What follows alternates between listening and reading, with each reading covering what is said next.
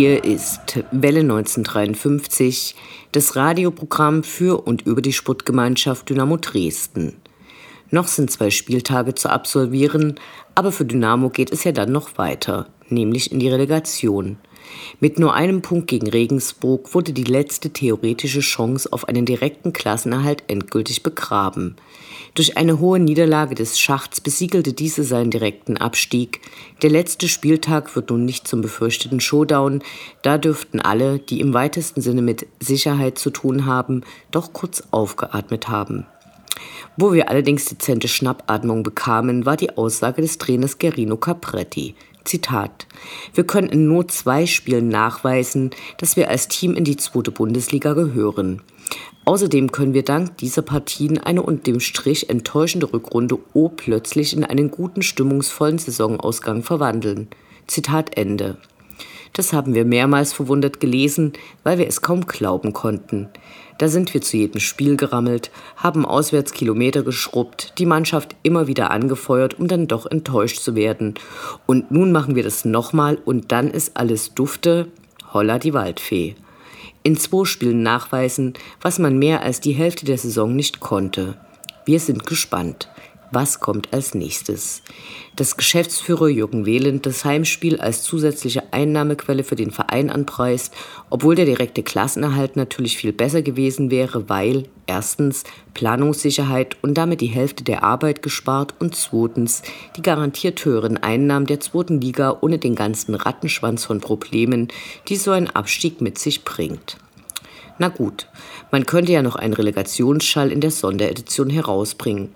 2011, 2013, 2022. Vielleicht nimmt noch irgendein Ballermann-Typ dazu ein Cover auf und spendet die Einnahmen an den Verein. Für das Relegationsauswärtsspiel könnte man Geistertickets verkaufen. Egal, wir schweifen ab. Immerhin hat Dynamo nun in seiner Zweitligageschichte die längste Serie ohne Sieg hingelegt. Da ist die Laune natürlich nicht besonders. Man kann das Gemecker oder, etwas intellektueller ausgedrückt, das Feuer der Dauerempörung auch etwas zügeln. Der Verein ist nach wie vor schuldenfrei. Zwanghaft geforderte Entlassungen und Gehaltskürzungen erscheinen uns kontraproduktiv. Nichtsdestotrotz gibt es negative Entwicklungen, nicht nur in unserem Verein, die wir genauer anschauen müssen. Was uns sehr traurig macht, ist die Nachricht von Reus Tod. Der Hamburger Dynamo-Fan war jemand, über den man sich immer gefreut hat und dessen große Freundlichkeit, sein großes Herz uns allen sehr fehlen wird. Ihr hört die 152. Ausgabe von Welle 1953. Mein Name ist Anne Vidal, sportfrei.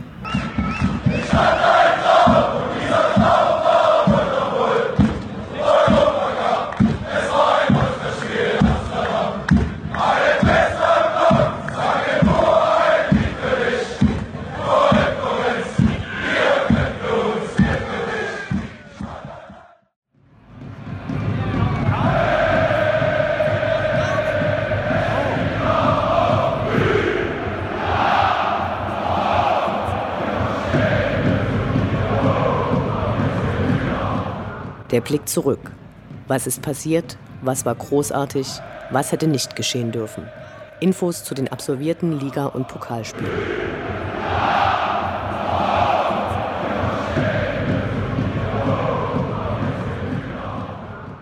Einunddreißigster Spieltag, 22. April, Freitag 18.30 Uhr, Fortuna Düsseldorf gegen die Sportgemeinschaft Dynamo Dresden. Zeitlich gesehen mal wieder eine Ansetzung gegen die Fans, die die traditionelle Art des Fußballschauens vor Ort bevorzugen. Ende der Osterferien quer durch die ganze Republik und spät nachmittags durch den niemals endenden Stau des großen Ballungszentrums, der als der dreckige Robot bekannt ist. Egal, immer in Richtung Sonnenuntergang, schön dumm quatschen, Ohrwürme über lange Tresen in die Gehirne der Mitfahrer einpflanzen und sich dann auf dem großen Platz neben der Lego Arena einfinden. Trotz der Lage des Austragungsortes im durch oft brutale Polizei bekannten Bundesland Nordrhein-Westfalen verhielt sich diese zwar wachsam und hatte ordentlich aufgefahren, die Pferde gestriegelt und die GoPro auf den Reiterhelm geschraubt, blieb aber erstaunlich ruhig im Hintergrund. Auf dem Vorplatz hatten geschäftsfreudige Einheimische eine große Zapfstation aufgebaut und es gab Currywurst und Thüringer Bratwurst. Wir konnten uns zwar nicht entscheiden, ob das als West- und Ost deklarierte Grillgut die Trennung nach mehr als 30 Jahren Mauerfall eher zementiert oder doch eher Gastfreundschaft vermittelt. Egal, es schmeckte. Nach und nach trafen neben den Exil-Dynamo-Fans immer mehr bekannte Gesichter ein, die meisten setzten auf einen Sieg. Wie das ausging, wisst ihr ja. In der Lego Arena wurde diesmal durch die aktiven Fans der Unterrang bezogen und man kann viel Trauriges übers Spiel schreiben. Am Support hat es jedenfalls nicht gelegen. Der Chor ergab sich seinem Rausch. Trotz kühler Temperaturen wurden freie Oberkörper en masse präsentiert. Immerhin kam Dynamo noch einmal zurück. Das gab es lange nicht. Eine 2 zu 0 Führung der Gastgeber konnte durch Paul Will und Rensford Jeboa Königsdörfer noch egalisiert werden. Das war stark, langt aber nicht, und so wurde die Hoffnung auf den Klassenerhalt mal wieder ein Stückchen kleiner. Naja. 32. Spieltag, 30. April, Sonnabend 13.30 Uhr, Sportgemeinschaft Dynamo Dresden gegen den SSV Jan Regensburg. Heute sollte endlich der Maibaum geklaut, der Bock umgestoßen oder was auch immer werden, Hauptsache ein Sieg. Eine nicht repräsentative Umfrage vor dem Spiel ließ einen klaren Drei-Punkte-Gewinn erwarten, wenn es nach dem Willen der Fans ginge. Immerhin gab es ja auch noch den Schacht, der einem in die Suppe spucken konnte. Okay, okay, ich höre mit den schlechten Metaphern auf. Die Schwarz-Gelben ackerten, leider zunächst nicht sehr erfolgreich. Ungenaue Pässe oder Laufwege, manchmal die Abwehr der Sportabteilung der Domspatzen im Weg. Lange sah es nach einer torlosen Partie aus. Der Unparteiische ließ viel, nach Ansicht einiger zu viel laufen. Chris Löwe pöbelte sich mal wieder richtig aus. Eine Viertelstunde vor Ende der regulären Spielzeit dann doch tatsächlich das Tor von Christoph da Ferner. Alle treten durch. Das Glück war groß, doch es währte nicht lange. Nach 14 Minuten erzielte Regensburg den Ausgleich und produzierte lange Gesichter. Im Abendspiel schoss Darmstadt dann den Schacht ab und sicherte Dynamo so zwei Spieltage vor Saisonende den Relegationsplatz. Zur guten Laune des Wochenendes hatte der Verein unseres Herzens wenig beigetragen. Verbrechen und Strafe. In dieser unbeliebtesten aller Rubriken, die hoffentlich nicht oft gesendet wird, geht es um neue Strafen, verhängt gegen die SGD.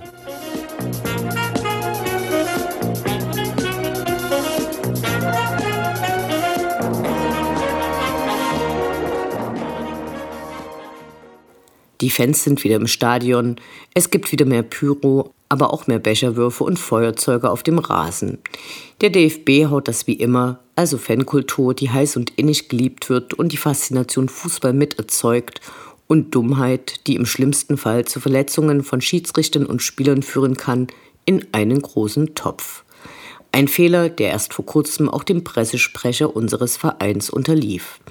Während letzterer für Kritik erreichbar ist, zum Beispiel durch große Banner im Stadion oder auch im Gespräch, funktioniert es beim DFB natürlich nicht. Die haben ein dickes Fell und wollen schließlich auch finanziert werden. Also wurde gleich zweimal die Glaskugel gedreht und der Strafenkatalog befragt. Das Ganze mit den wegen finanzieller Einbußen durch Corona immer noch gewährten Rabatt von 25 Prozent versehen und voilà. 17.250 Euro müssen an die Fleckschneise geschickt werden. Anfang November waren in Kiel nach Spielbericht mindestens zehn Bengalos und zehn Blinker gezündet worden. In Anbetracht der wirklich spektakulären Bilder des Gästeblocks scheint uns die Sputtgerichtsbarkeit fast nachsichtig.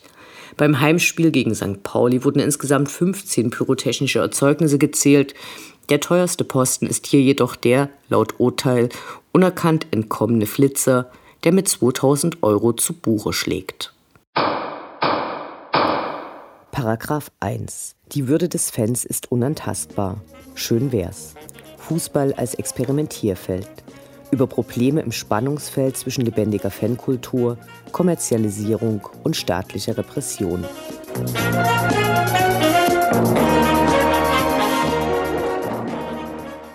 Der 16. Mai 2021, als es nach dem Heimspiel Dynamos gegen den mittlerweile vom Spielbetrieb abgemeldeten Münchner Verein Türkgücü zu schweren Ausschreitungen rund ums Stadion und im Großen Garten kam, wirkt lange nach. Am 13. April gab es bei 28 Personen Hausdurchsuchungen, denen die Verletzung von Polizisten vorgeworfen wird. Dabei sind mehrere Dinge erstaunenswert. Die Sächsische Zeitung, die in diesem Zusammenhang immer wieder durch die unkritische Übernahme von Polizeimeldungen auffällt, ohne diese überhaupt zu hinterfragen, schrieb, Zitat, die aktuellen Durchsuchungen in Dresden betrafen Verdächtige, die die Polizei dem gewaltbereiten Kern der Fangruppierung Ultras Dynamo zurechnet. Diese Gruppe soll nach Überzeugung der Polizei mit einer konzertierten Aktion die Initialzündung der Ausschreitungen am Nachmittag des 16. Mai herbeigeführt haben. Zitat Ende. Bei mindestens zwei der Betroffenen war auf dem Durchsuchungsbeschluss der Vorwurf der gemeinschaftlichen Körperverletzung in 185 Fällen vermerkt. Dies ist die gesamte Zahl der verletzten Polizisten an diesem Tag, zu dem es aber nicht nur zur Fanseite und deren Fehlverhalten Fragen gibt. Rechtlich dürfte der kolportierte Vorwurf der gemeinschaftlichen Körperverletzung schwer einer oder mehrere Einzelpersonen zur Last gelegt werden, zumal die Berichte über bereits erfolgte Verfahren nahelegten, dass Alkohol und Drogen im Spiel waren und die Angeklagten vermutlich gar nicht in der Lage gewesen wären, einer konzertierten Aktion zu folgen.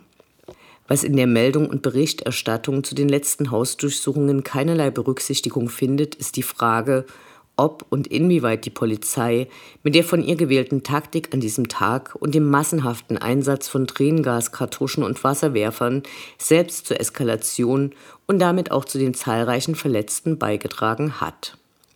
Hierzu hat die Polizei nie Stellung bezogen. Unklar ist ebenso, wie viele der Polizisten durch das Tränengas selbst verletzt wurden. All dies wurde trotz zahlreicher Bemühungen und einer eigens anberaumten Fragerunde des Dresdner Stadtrates, bei der verschiedene Vertreter der unterschiedlichen Interessensgruppen Auskunft gaben, nicht geklärt. Im Vorfeld der Partie, die gleichzeitig den Wiederaufstieg Dynamos in die zweite Liga besiegelte und entsprechend viele Fans bei schönem Wetter in die Nähe des Stadions gezogen hatte, waren vom Verein eine Vielzahl von Vorschlägen zur Ausgestaltung des Tages und im Umgang mit den zu erwarteten Fans gemacht wurden. Die Polizei hatte diese jedoch alle mit Verweis auf die Corona-Epidemie abgelehnt und stattdessen das Stadion weiträumig abgesperrt. Dies geschah unter anderem mit dem Ziel, einen möglichen Sturm des Stadions zu verhindern, ebenfalls eine Theorie, deren Nachweis die Polizei schuldig geblieben ist und die aufgrund der baulichen vorhandenen Möglichkeiten, das Stadion zu schließen, nur schwerlich begründet werden könnte. Im Nachgang der Ausschreitungen wurde eine Sonderkommission Soko Hauptallee gegründet, die teilweise bis zu 40 Mitarbeiter hatte und mit Hilfe von zahlreichen Öffentlichkeitsverhandlungen mittlerweile ca. 300 Verdächtige zweifelsfrei identifiziert haben will. In der sächsischen Zeitung wurde süffig angemerkt, dass sich Dynamo Dresden bei der Öffentlichkeitsverhandlung, Zitat, vornehm zurückgehalten hat. Wir sind nicht immer mit der Kommunikation unseres Vereins zufrieden, hier hat er sich unserer Meinung nach aber richtig verhalten. Eine Öffentlichkeitsfahndung ist nur unter bestimmten Voraussetzungen zulässig.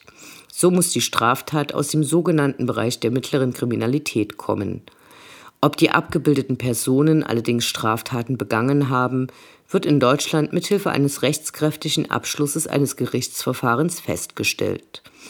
Indem die Soko immer wieder in die Öffentlichkeit ging und zum Beispiel in der Sächsischen Zeitung große Reportagen über ihre Arbeit erschienen, die diese ausschließlich positiv darstellte, muss die Öffentlichkeitsfahndung als Vorverurteilung gewertet werden.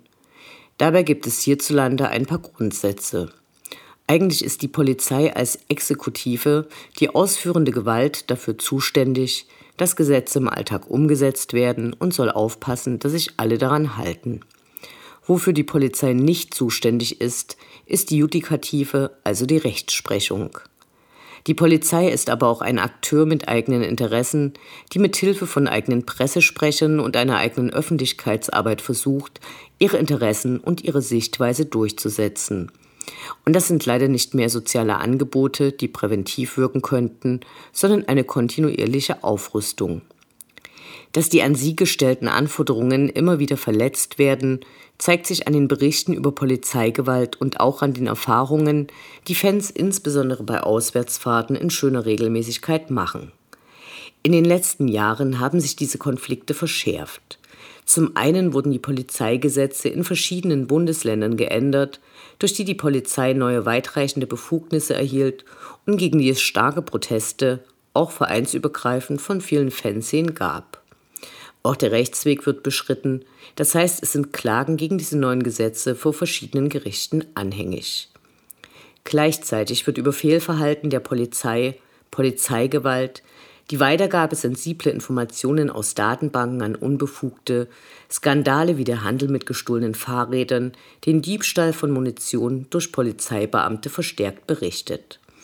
So hat vor wenigen Tagen der bisherige UN-Sonderberichterstatter für Folter und andere grausame, unmenschliche oder erniedrigende Behandlung Nils Melzer Deutschland im Umgang mit Polizeigewalt Systemversagen vorgeworfen.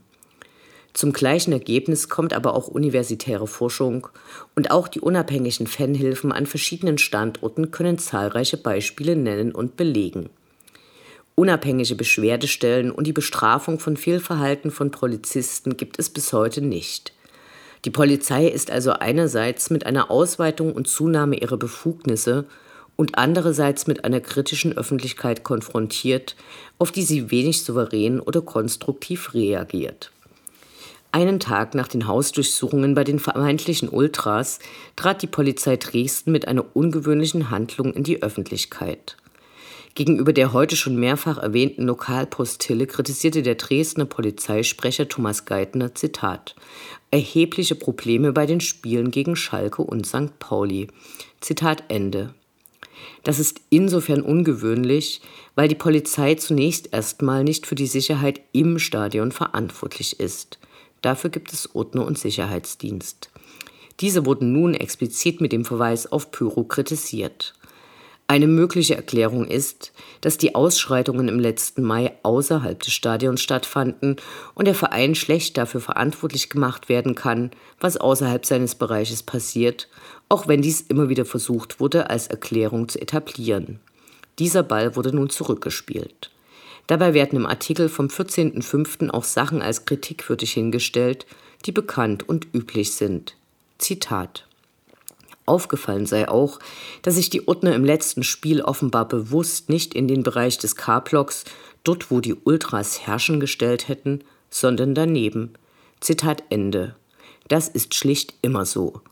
Ein wenig Recherche oder auch Hintergrundwissen hätte beim Blick in die Fankarte gezeigt.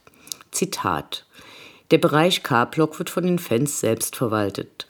Verein und Fanszene setzen sich für ein mögliches Minimum an Sicherheitskräften in diesem Block ein. Die Aussagen des Pressesprechers der Dresdner Polizei gipfeln schließlich darin, dass der derzeitige kaufmännische Geschäftsführer Jürgen Wehland als einzig verlässlicher Ansprechpartner für die Polizei im Verein genannt wird und dass man, Zitat, wieder mehr miteinander sprechen müsse. Hier können wir nicht einschätzen, wie bewusst dieser Affront geschah, betrifft jedoch nicht nur die vielen Angestellten des Vereins, sondern auch die Polizei, die seit Jahren in fest etablierten Runden miteinander sprechen. Hier zeigt sich ein Missverständnis der Dresdner Polizei. Bei der Vorbereitung auf das Spiel gegen Türkgücü München setzte sie sich über alle Einwände und Vorschläge unterschiedlicher Akteure für einen reibungslosen möglichen Ablauf hinweg reagierte ihrerseits mit großer Gewalt und trug so nicht zur Deeskalation bei.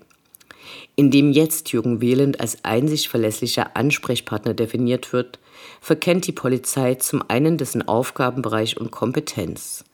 Er ist als kaufmännischer Geschäftsführer beim Verein angestellt und kann in dieser Funktion tätig werden. Über Faninteressen und Handlungen bestimmen kann er nicht.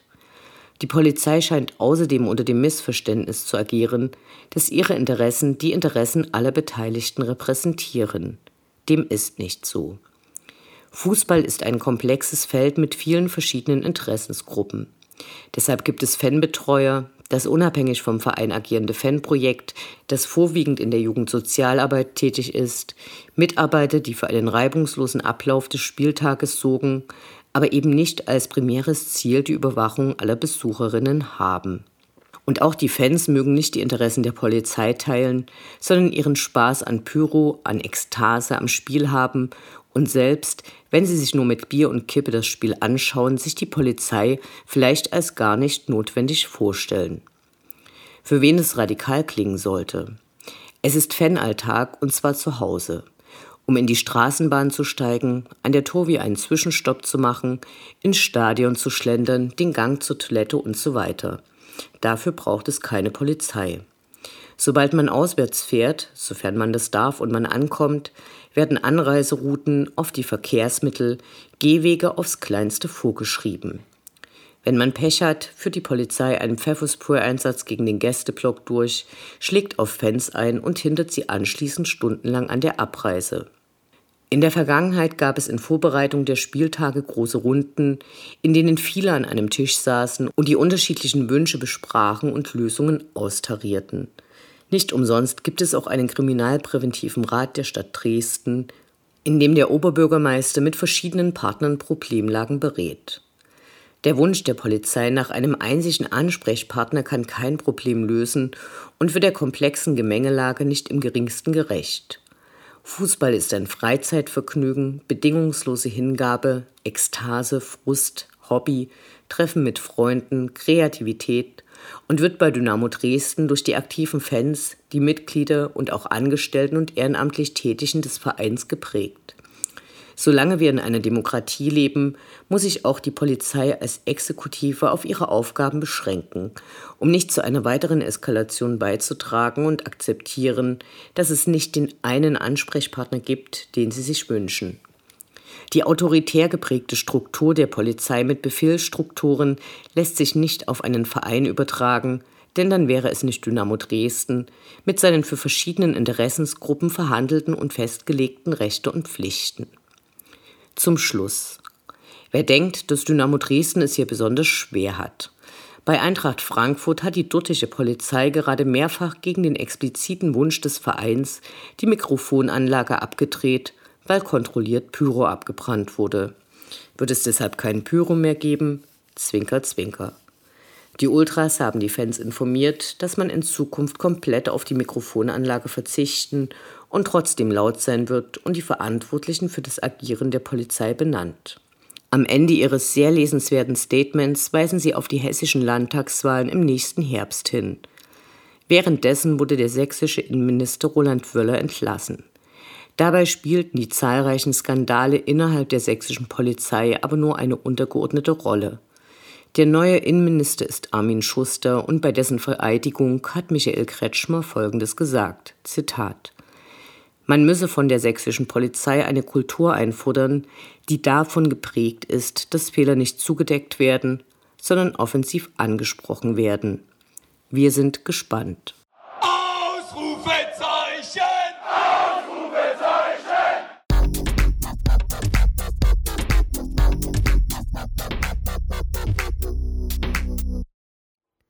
Der Blick nach vorn.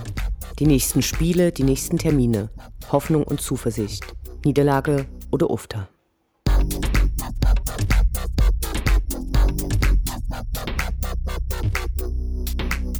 Dreiunddreißigster Spieltag, 8. Mai, Sonntag 13.30 Uhr, Karlsruher SC gegen die Sportgemeinschaft Dynamo Dresden. Der KSC hat wenig, was unser Herz begehrt. Die magischen 40 Punkte, die sie haben, hätten wir aber gerne gehabt. Es geht zum Tabellenzwölften ins weit entfernte Karlsruhe. Da waren längere Zeit keine Dynamo-Fans, nachdem die Football Army Dynamo Dresden 2017 dem DFB den Krieg erklärt hatte und es im Nachhinein eine Repressionswelle gegen die vermeintlichen Organisatoren des Fanmarsches gab, die ihresgleichen suchte. Interessant dürfte der Besuch des Stadions allemal sein. Es wird im laufenden Betrieb umgebaut. Dieses Vorhaben dauert, wie immer und überall, natürlich länger als geplant. Hoffen wir, dass der Bau besser gesichert ist als seinerzeit in Darmstadt, als ein Fan nach dem Spiel von einer Mauer, die sich im Rohbau befand, herunterstürzte. Zum Sportlichen. Für Karlsruhe geht es nicht wirklich um was, anders natürlich für Dynamo. Werden wir die Mannschaft sehen, die Gerino Capretti für die Relegation aufstellen möchte, damit diese sich einspielen kann? werden einige Spieler sich freiwillig für eine gelbe Karte melden, um auf jeden Fall in der Relegation spielen zu können, damit aber für den Schacht nicht zur Verfügung zu stehen? Werden die Goldfüße befreit aufspielen, weil nun endlich das Damoklesschwert des Direktabstieges nicht mehr über ihnen hängt? Fragen über Fragen. Klar ist, das Ende der sieglosen Serie in Karlsruhe wäre schön, denn Auswärtsfahren muss sich wieder lohnen. 34. Spieltag, 15. Mai, Sonntag 15.30 Uhr, Sportgemeinschaft Dynamo Dresden gegen den Schacht. Ein Spiel, das Kreise vollendet. Zum einen, zumindest wünschen wir uns das sehr, die Corona-Pandemie, derer wir alle müde sind.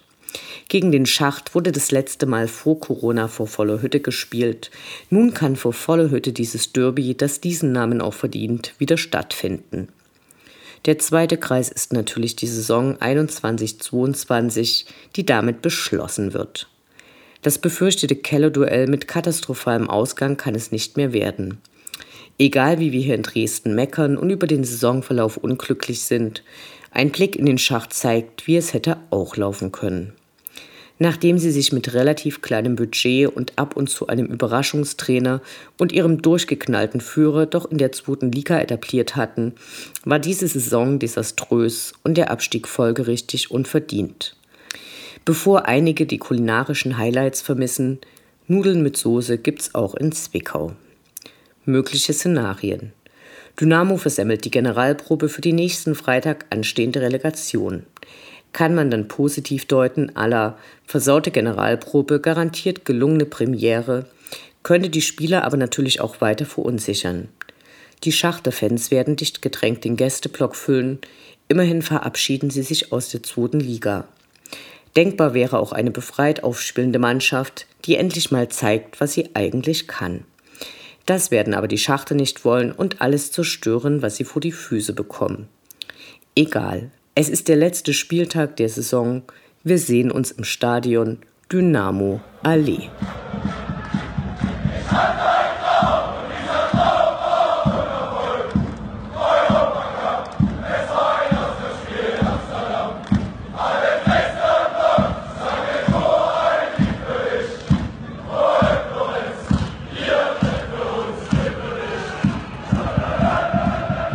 Das war Welle 1953 das Programm für und über die Sportgemeinschaft Dynamo Dresden. Eine neue Sendung über die SGD, uns, die Fans und alle Neuch und Widrigkeiten auf dem Weg zum Europapokal gibt es in zwei Wochen bei Coloradio und zum Nachhören im Internet auf welle1953.net als Podcast, den ihr selbstverständlich abonnieren könnt, um keine Sendung zu verpassen. Mein Name ist Anne Vidal. Auf Wiederhören. Bis zum nächsten Mal.